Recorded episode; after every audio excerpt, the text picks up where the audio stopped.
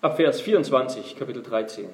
Aber in jenen Tagen, nach jener Drangsal, wird die Sonne verfinstert werden und der Mond wird seinen Schein nicht geben und die Sterne des Himmels werden herabfallen und die Kräfte im Himmel erschüttert werden. Und dann wird man den Sohn des Menschen in den Wolken kommen sehen mit großer Kraft und Herrlichkeit. Und dann wird er seine Engel aussenden und seine Auserwählten sammeln von den vier Windrichtungen, vom äußersten Ende der Erde bis zum äußersten Ende des Himmels. Wort des lebendigen Gottes. Wir nehmen Platz zur Predigt. Liebe Geschwister, Gemeinde des Herrn Jesus Christus, Christen sind hin und her gerissen zwischen zwei Welten, zwischen dieser Welt und der nächsten, von der wir überzeugt sind, dass sie kommt. Christen sind hin und her gerissen, wie, wie ich es jetzt erst auf der Trauerfeier von Hannah wieder ja, gepredigt habe und es mir auch erneut bewusst geworden ist, zwischen dem Verlassen dieser gottlosen Welt, von der Paulus sagt, dass es besser wäre, aufzubrechen und bei Christus zu sein, und aber zugleich auch dem Wunsch, Gott hier noch zu dienen, dem Wunsch, Gottes Werk zu fördern, indem wir anderen Gottes Liebe schenken, indem wir anderen das Evangelium weitersagen. Und je nachdem, welcher dieser beiden Aspekte, welcher dieser beiden Kräfte in uns schwerer wiegt, werden wir eher zur Hingabe ins Diesseits neigen oder zu, zu Sehnsucht nach dem Jenseits.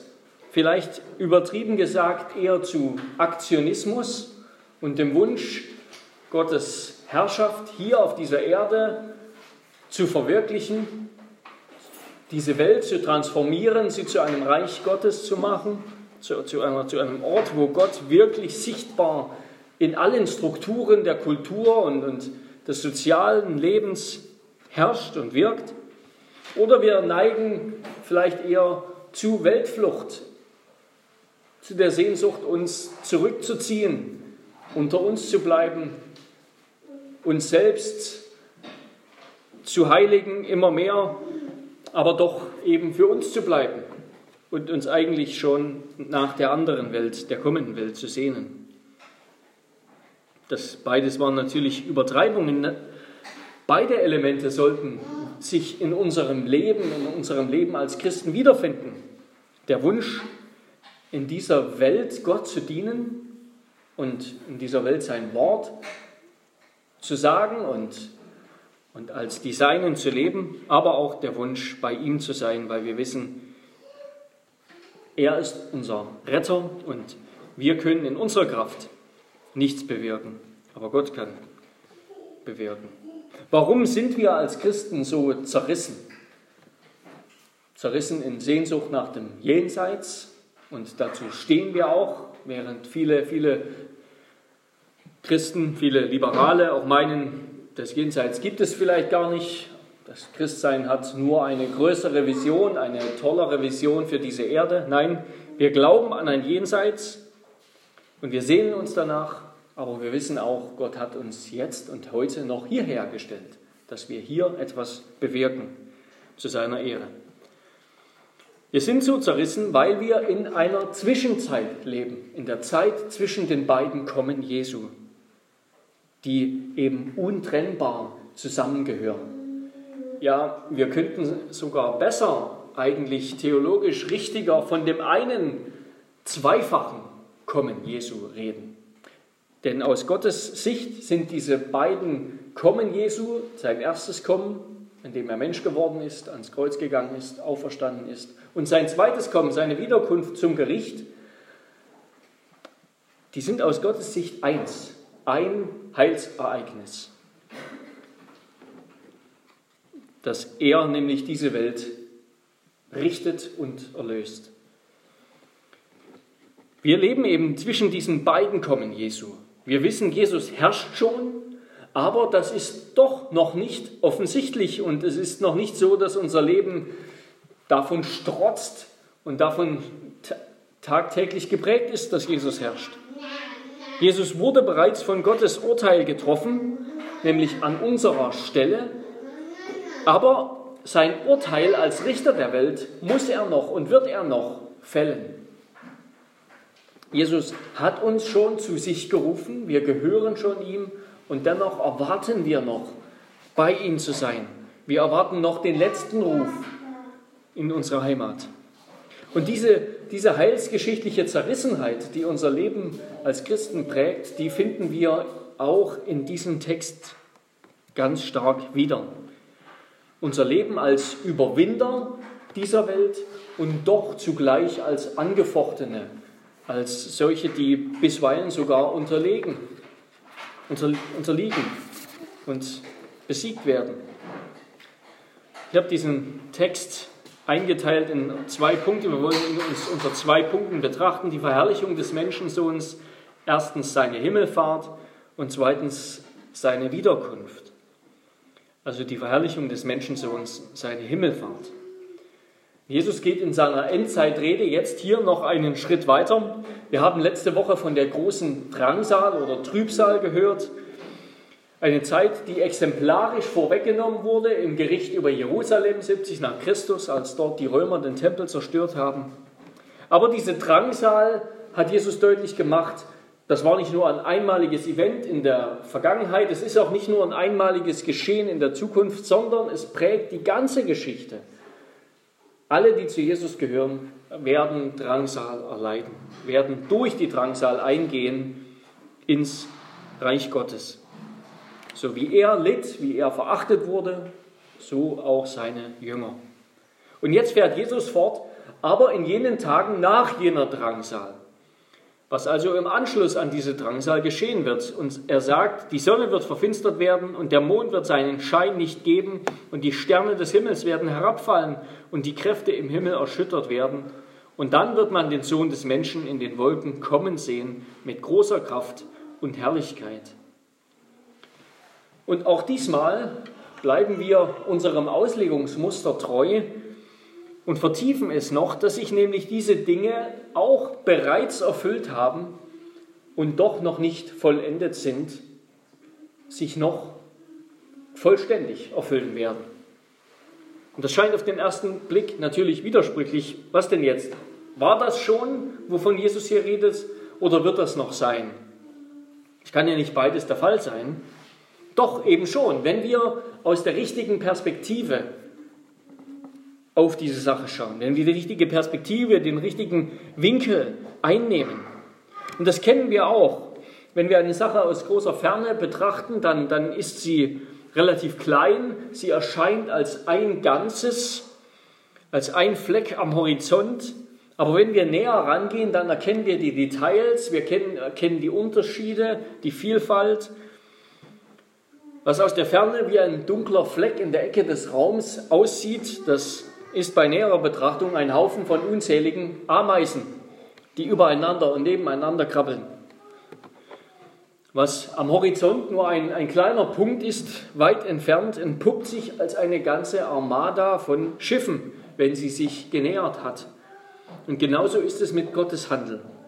Was aus Sicht des Propheten alles am Tag des Herrn geschieht, nämlich den großen einen Tag des Endgerichts und der Erlösung, das ist bei näherer Betrachtung, das ist tatsächlich eine Vielzahl von Heilswerken, von Ereignissen, von Gerichten, die gemeinsam dieses eine große Werk Gottes bilden.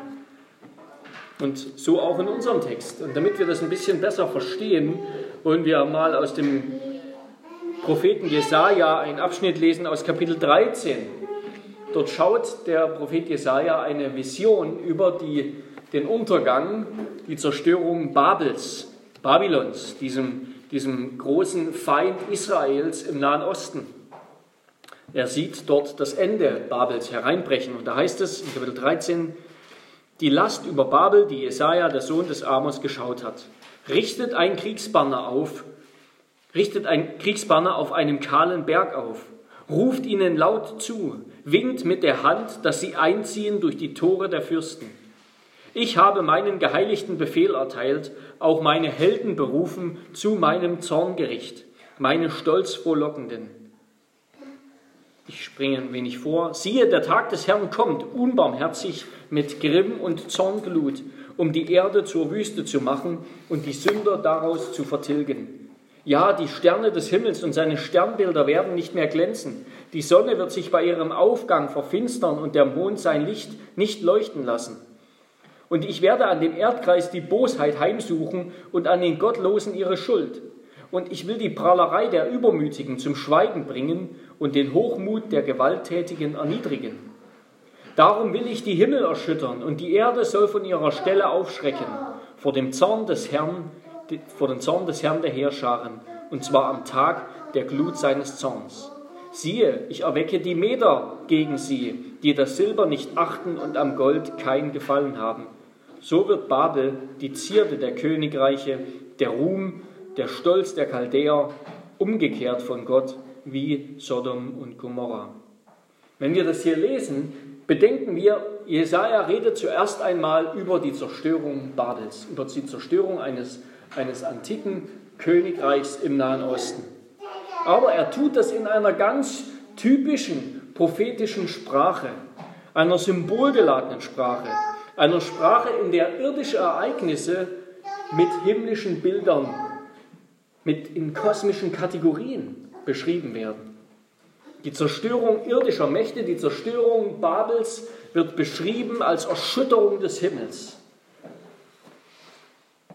Und wenn der damalige Israelit also in seiner Zeitung, im Tagespropheten gelesen hat, richtet ein Kriegsbanner auf, siehe, der Tag des Herrn kommt unbarmherzig mit Grimm und Zornglut, darum will ich die Himmel erschüttern, ich werde die Meter gegen sie erwecken, dann hat er gewusst, aha, Babel wird zerstört werden. Und wir heutigen, über 2400 Jahre später, wir müssen uns davor hüten, diese Sprache einfach eins zu eins wörtlich zu nehmen. Denn es ist eben prophetische, symbolische Redeweise. Wir dürfen den Propheten hier nicht lesen, wie wir heute die Tageszeitung lesen oder wie wir eine Dokumentation über, über 9-11 anschauen.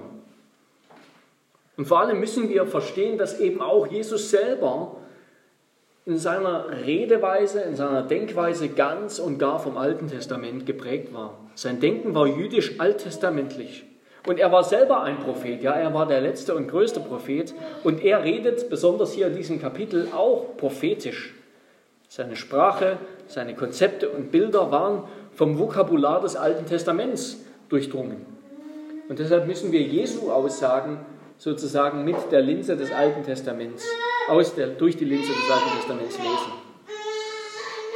Und, und, und wenn wir das tun, dann bemerken wir, dass einige der Bilder, die Jesus verwendet, eben Sonne und Mond werden verfinstert, Sterne versagen ihren Schein oder sie fallen vom Himmel, dass das genau so eine, solche prophetischen Beschreibungen sind, dort wo irdische Ereignisse in einer kosmischen Sprache, in einer kosmischen Sprache beschrieben werden. Und deshalb bin ich der, der Meinung, dass Jesus mit diesen Worten, die er hier benutzt, mit diesen großen kosmischen Bildern, zuerst einmal wieder die Zerstörung Jerusalems beschreibt. Oder besser gesagt, die Zerstörung in Jerusalem als Konsequenz der Kreuzigung des Messias.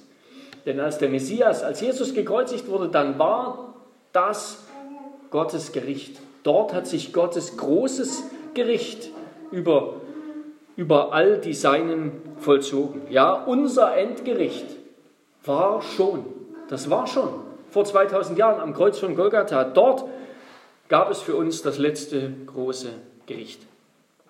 Und als der Vorhang eben des Tempels in zwei Teile von unten nach oben zerriss, als das Allerheiligste entweiht wurde, weil der wahre Tempel ans Kreuz von Golgatha geschlagen wurde, Dort, dort fand das Gericht statt, das Jesus hier beschreibt. Und das Kommen des Menschensohns, wo, wovon er Jesus dann redet, also die Sterne werden verfinstert, Sonne und Mond aufhören zu scheinen und so weiter. Und dann werdet ihr sehen, das Kommen des Menschensohns in den Wolken mit großer Kraft und Herrlichkeit. Das beschreibt zuerst einmal nicht seine sichtbare Wiederkunft, sondern seine Himmelfahrt. Und so bekennt Jesus nämlich nur ein Kapitel später vor dem Hohen Priester, in Kapitel 14, Vers 62, als er vom hohen Priester zur Rede gestellt wird, ob er der Sohn Gottes ist, der Sohn des Hochgelobten, sagt er, ich bin's, ihr werdet den Sohn des Menschen sitzen sehen, zur Rechten der Macht und kommen mit den Wolken des Himmels. Und damit meinte, meinte Jesus nicht, dass der Hohepriester eines Tages mal aus dem Fenster guckt und dann sieht er Christus wiederkommen, verherrlicht.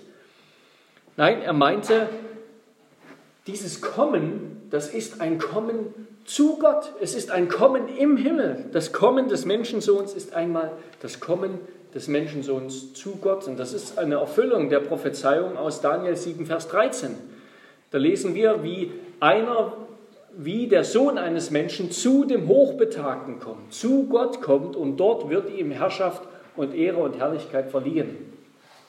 Also dieses Kommen des Menschensohns ist erst einmal die Verherrlichung Jesu, wenn er auffährt zur Rechten Gottes und sich zur Rechten Gottes setzt auf den Thron.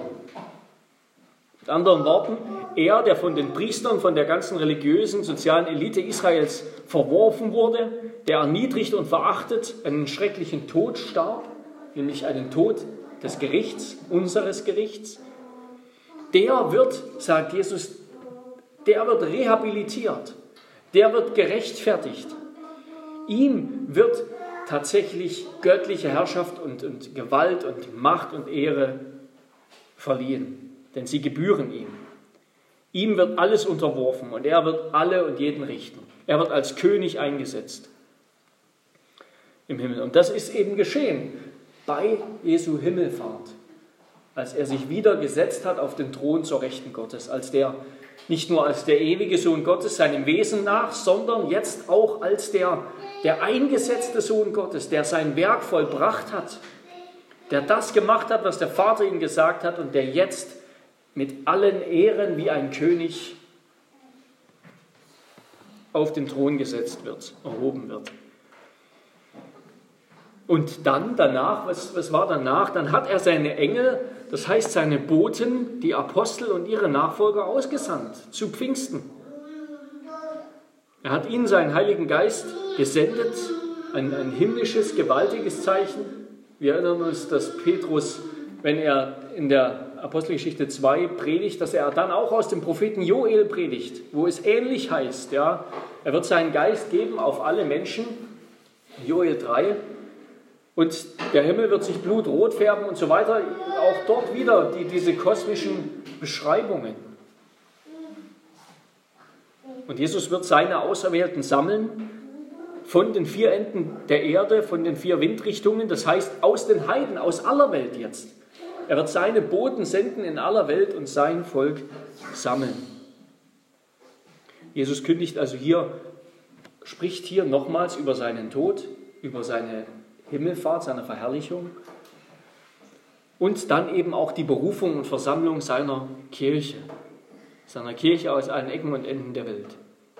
Er wird, er ist dazu gekommen, nicht um, um quasi im Misserfolg zu enden am Kreuz, nein, er wird verherrlicht werden und er wird sein Volk sammeln. Er wird, er wird Millionen Menschen retten. Sein Tod wird Millionen Menschen Leben bringen. Sein Name wird jetzt schon in jeder Sprache dieser Welt angerufen.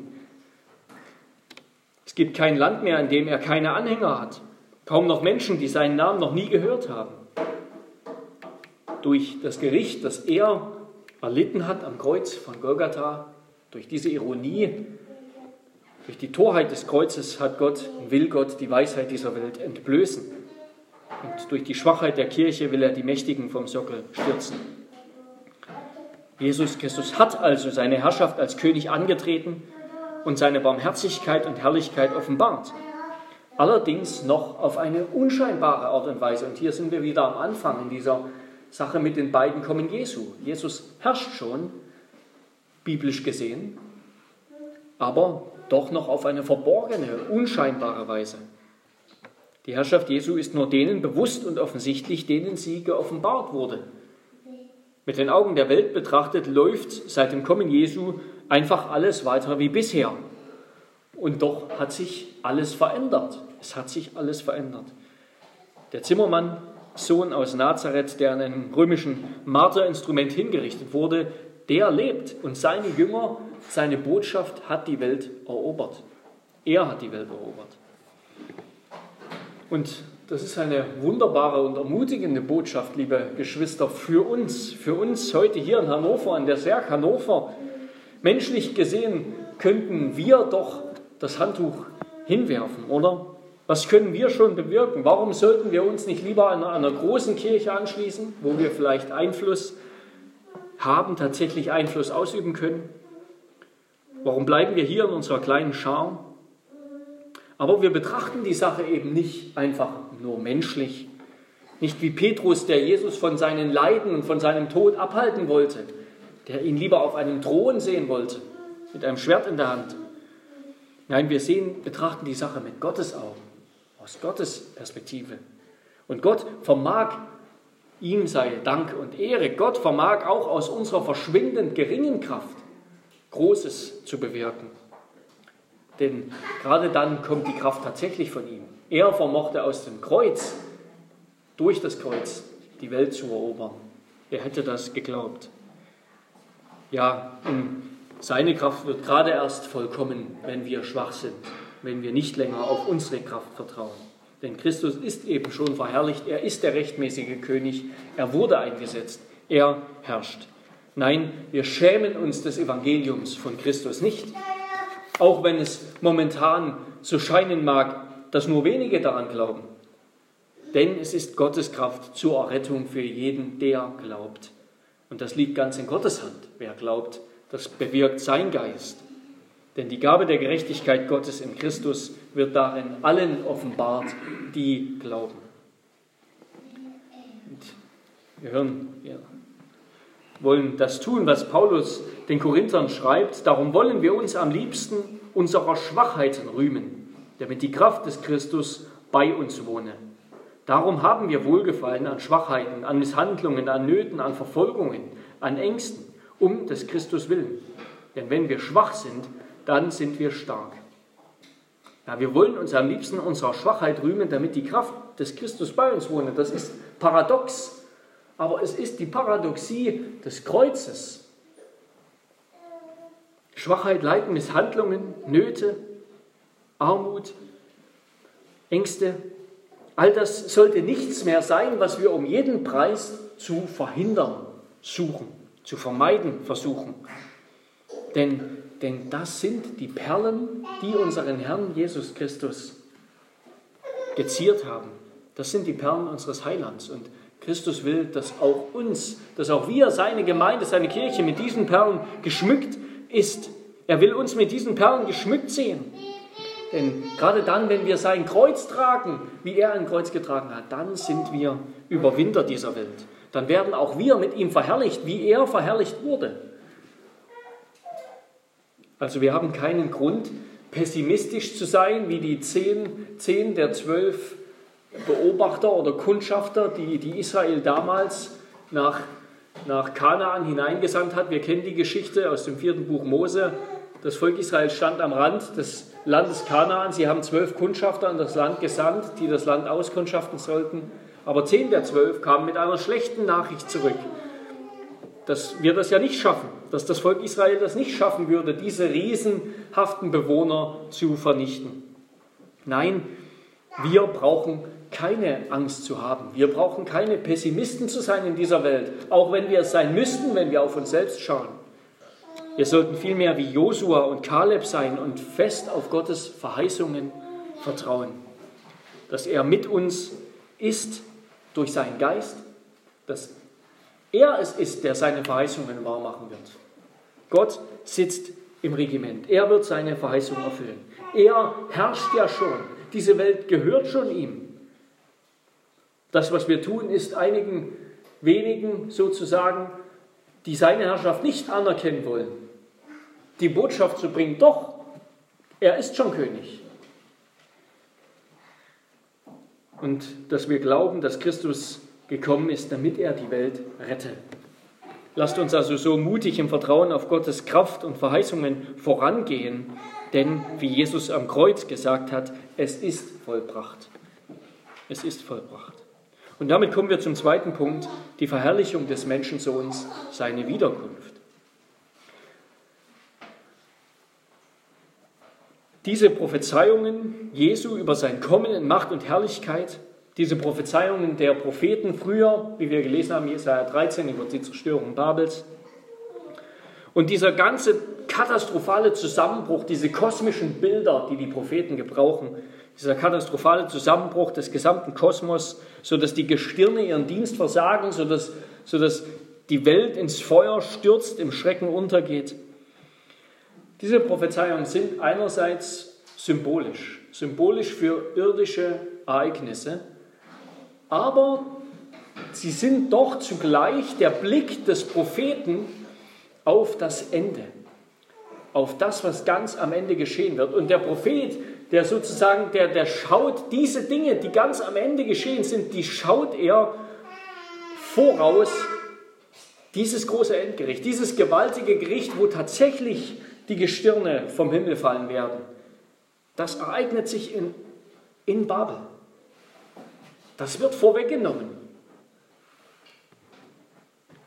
in Babel. Diese Prophezeiungen werden sich auch tatsächlich buchstäblich sichtbar erfüllen, wenn Christus wiederkommt. Die Propheten haben nicht nur die Zerstörung einzelner Königreiche gesehen, sondern sie haben durch diese Linse, durch, durch ihr Fernrohr sozusagen auf Babel zugleich dahinter immer das Ende gesehen. Den letzten Tag, den Tag des Herrn, den Tag des tatsächlichen Gerichts. Ihre Symbolsprache kosmischen Ausmaßes wird sich an diesem Tag tatsächlich erfüllen. Und das macht eben die Propheten für uns manchmal so schwer zu lesen und zu verstehen, weil sie immer sozusagen mehrere Bilder hintereinander sehen und wir können, es fällt uns schwer, diese Bilder voneinander zu unterscheiden, sie in eine Geschichte, in einen geschichtlichen Zusammenhang zu legen, das, was die Propheten fast in der Momentaufnahme uns beschreiben, sozusagen.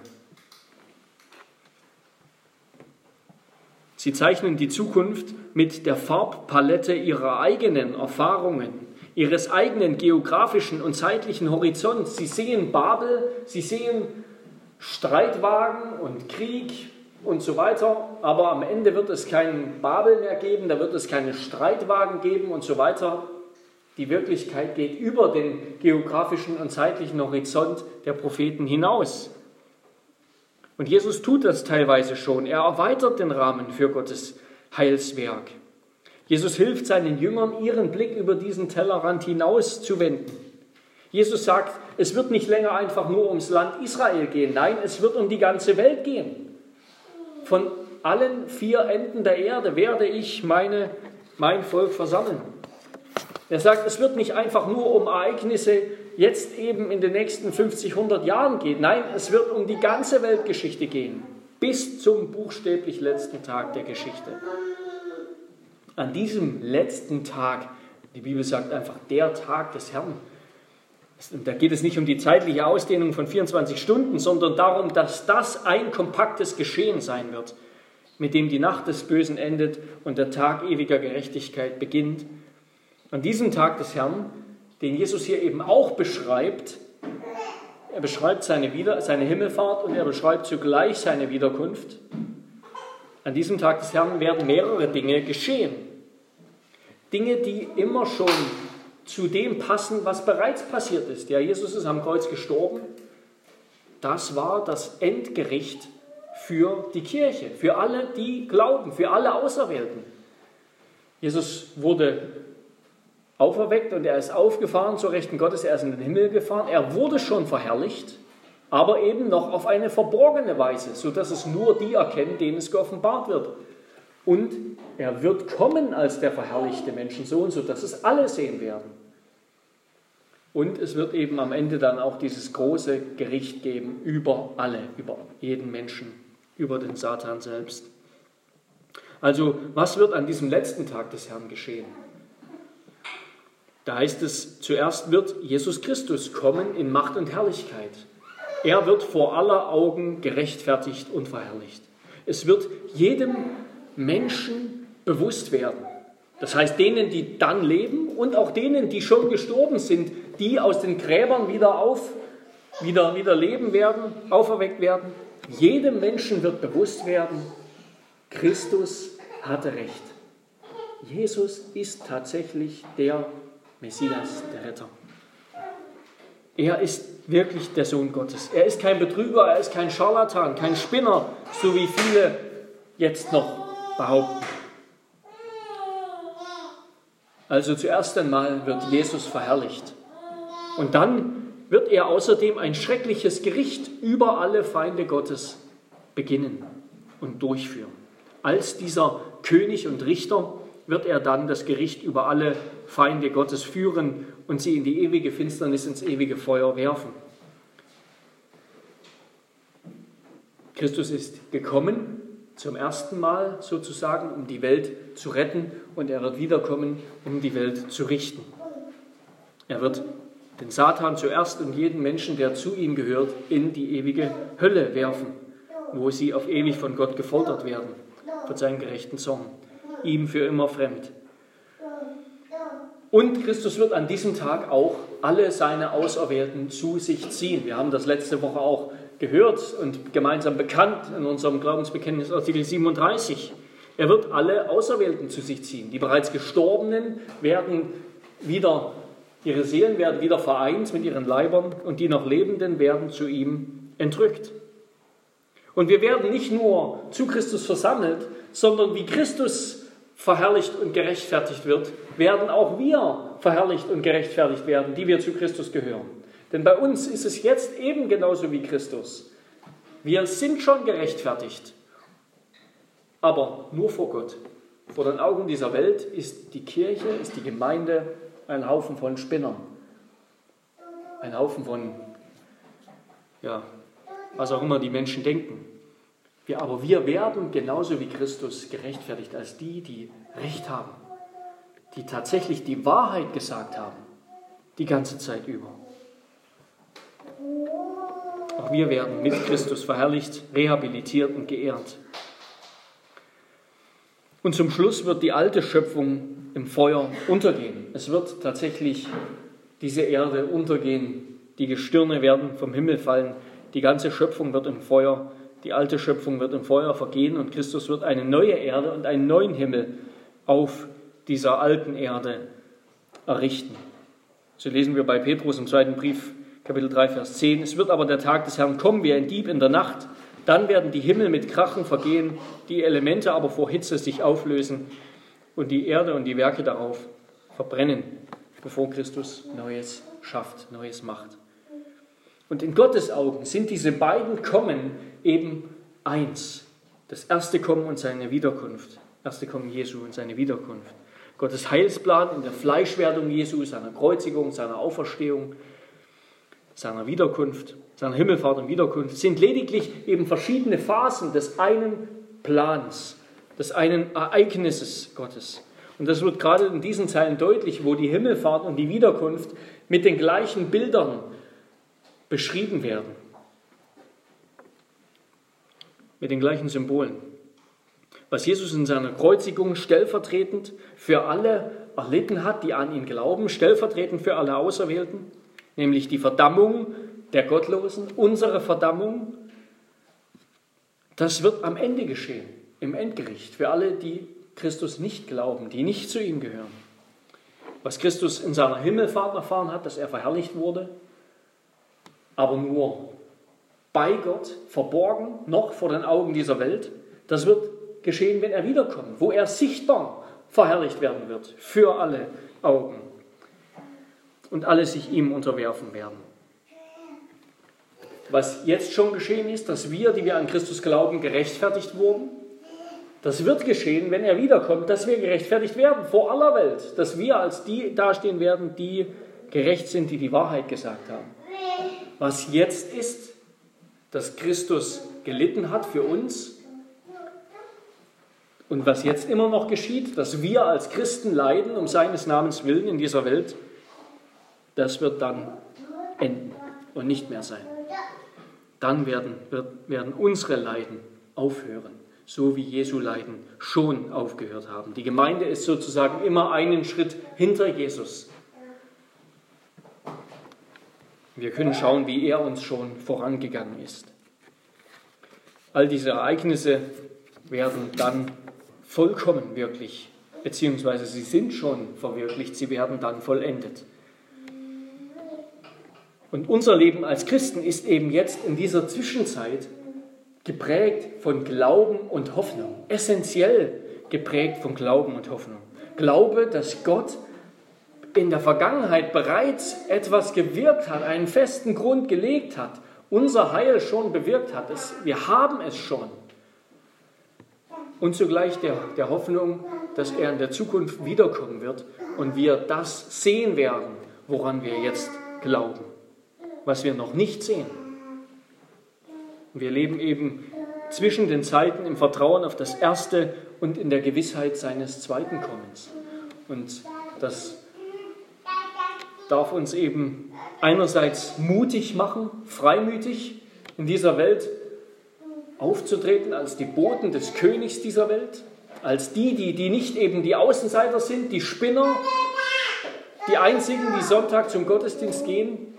Nein, sondern die, die das einzig Richtige tun, die das machen, was richtig ist. Auch wenn wir wenige sind. Und wie John Knox gesagt hat, ein Mann mit Gott ist immer in der Überzahl. Es darf uns Freimut geben. Es sollte uns aber auch bereit machen, rechnen lassen mit Leiden, mit Widerstand, weil diese Welt das eben nicht wahrhaben will. Sie, sie will es nicht wahrhaben, dass Christus Recht hatte, dass er der König ist. Und das wird auch uns treffen. Und zuletzt darf es uns Trost geben. Trost, dass wir wissen, egal was kommt, unsere Heimat ist fest, sie ist beim Herrn. Wir gehören schon zu ihm. Er hat uns schon alles erworben. Wir können nicht mehr verlieren. Wir haben in ihm schon gesiegt. Und ich will mit einem Zitat aus dem ersten Petrusbrief, Kapitel 1, abschließen, das diesen, diese Zerrissenheit noch einmal deutlich macht. Dann, wenn Christus wiederkommt, werdet ihr euch jubelnd freuen, die ihr jetzt eine kurze Zeit, wenn es sein muss, traurig seid in mancherlei Anfechtungen, damit die Bewährung eures Glaubens, der viel kostbarer ist als das vergängliche Gold, das doch durchs Feuer erprobt wird, Lob, Ehre und Herrlichkeit zur Folge habe bei der Offenbarung Jesu Christi. Ihn liebt ihr, obgleich ihr ihn nicht gesehen habt.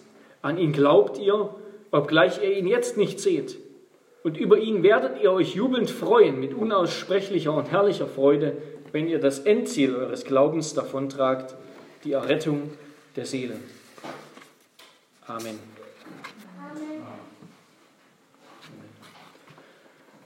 Lasst uns gemeinsam beten.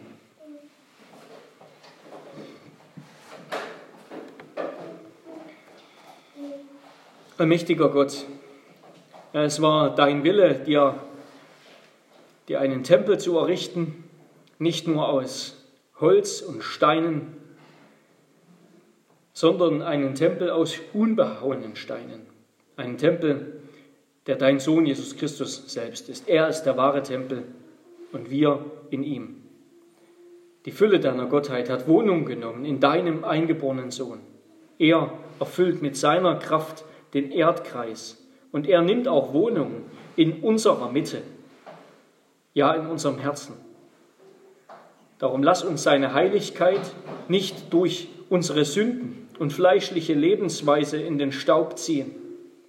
Gib uns den Eifer, dir gehorsam zu sein, dass dein Name in seinem Namen stets verherrlicht werde, bis wir endlich in das ewige Erbe kommen, wo die Herrlichkeit vor uns erscheinen wird.